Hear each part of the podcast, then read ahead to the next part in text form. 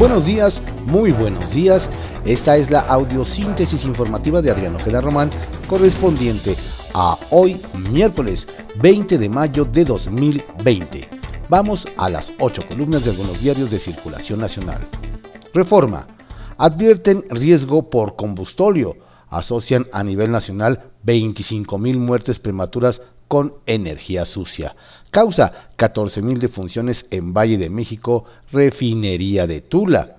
El Universal. Peña Nieto benefició a empresas ligadas a su familia. Farmacéuticas obtuvo más de 12 mil millones de pesos en contratos. Fue proveedora del ISTE, IMSS Salud, Sedena y Pemex. La jornada. AMLO da portazo a Ramírez Cuellar no se medirá riqueza. La propuesta del líder de Morena es incorrecta e inconveniente. La obligación de transparentar bienes solo es para funcionarios. El patrimonio de empresarios debe seguir en privado, subraya. El dirigente partidista insiste en su iniciativa, la tergiversan. El INEGI solo haría estudio sobre la concentración de fortunas. Contraportada de la jornada cayeron demanda de créditos y uso de tarjetas por el COVID-19, Asociación de Bancos de México. Son signos de que el consumo se ha detenido. Luis Niño de Rivero no descarta un incremento en los índices de moracidad. La recuperación demandará gran apoyo a MIPIMES y desempleados. La banca es parte de la solución, no del problema. Insiste. Milenio. Barbosa reta a gobierno federal, impedirá a Volkswagen y Audi reabrir plantas. Economía descarta que la reactivación sea capricho, pues responde al nuevo Tratado de Libre Comercio. México, con su peor día de contagios, amplía restricciones fronterizas con Estados Unidos. El Sol de México. Podrán requisar agua de los concesionarios, proyectos de acuerdo publicado en la CONAMER. Durante la emergencia sanitaria, el gobierno busca garantizar el abasto a la población. La razón, faltan 13 días, advierte salud, ante relajamiento y pico de contagios. En las últimas 24 horas, 2.713 nuevos positivos. Alcocer y López Gatel alertan sobre regreso anticipado llaman a cumplir con plazo de sana distancia para evitar alza mayor. La dependencia presenta estudio de movilidad del CONACID en el que se ven aumentos en 14 entidades. El financiero perdería grado de inversión México a más tardar en 2022. Expertos, hay falta de confianza en las políticas del gobierno. El economista, Deuda ampliada del gobierno crecerá 15% por el COVID-19. CIEP podría aumentar hasta 108.653 per cápita.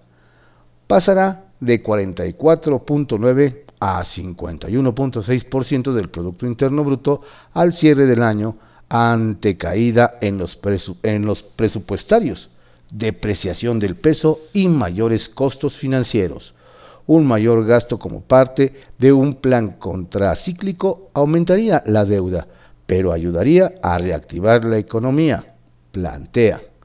Excelsior. Liberan a 13 enfermeros secuestrados.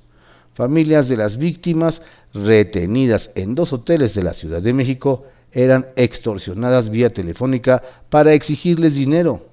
Este modus operandi fue documentado por Excelsior en enero pasado. La crónica, López Gatel se defiende. Redujimos casos en 74%. Hay personas empeñadas en no ver las evidencias de un modelo teórico en el mundo, afirma ante las críticas al método del gobierno contra el coronavirus.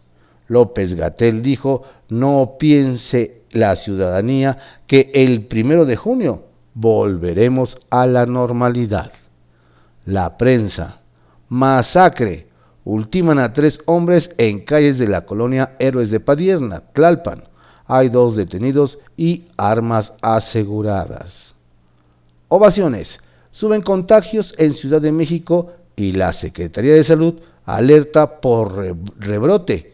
Suman 2.713 en un día y 334 muertes en el país.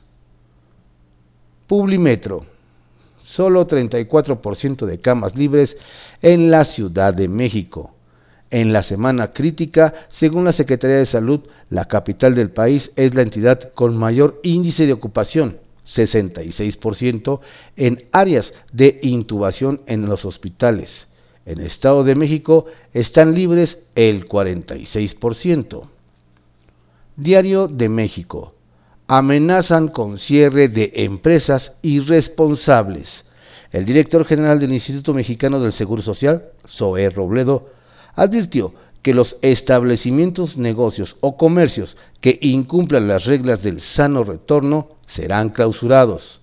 Precisó que para regresar a las actividades, las compañías deben responder un cuestionario para que las autoridades sanitarias puedan determinar la viabilidad de la reapertura. Reporte Índigo.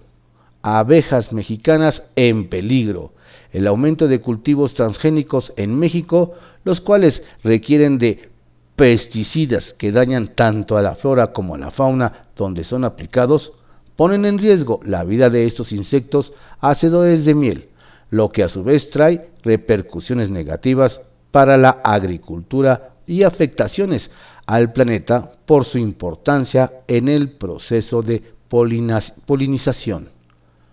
Diario 24 horas. Dos meses en guerra contra el COVID-19, 149 bajas en la primera línea. Ante el extraño enemigo, Ejército Sanitario lucha sin tregua. El Heraldo de México. 4.2 millones de estudiantes en el aire, exámenes a prepa y universidades. La prueba para obtener un lugar en bachillerato e instituciones de educación superior públicas debe ser presencial y no existe fecha cercana para realizarla. Diario contra réplica. Jornaleros huyen del hambre en medio de COVID. 2.000 trabajadores agrícolas migran al noreste en mayo. Viajan desde la montaña de Guerrero hasta Baja California, Michoacán, Chihuahua, Guanajuato y Zacatecas en busca de empleo. Diario Imagen pierde el gobierno de Quintana Roo 7 mil millones de pesos en su presupuesto 2020 por pandemia COVID-19. Solo en salud hay un extra de 1.100 millones de pesos.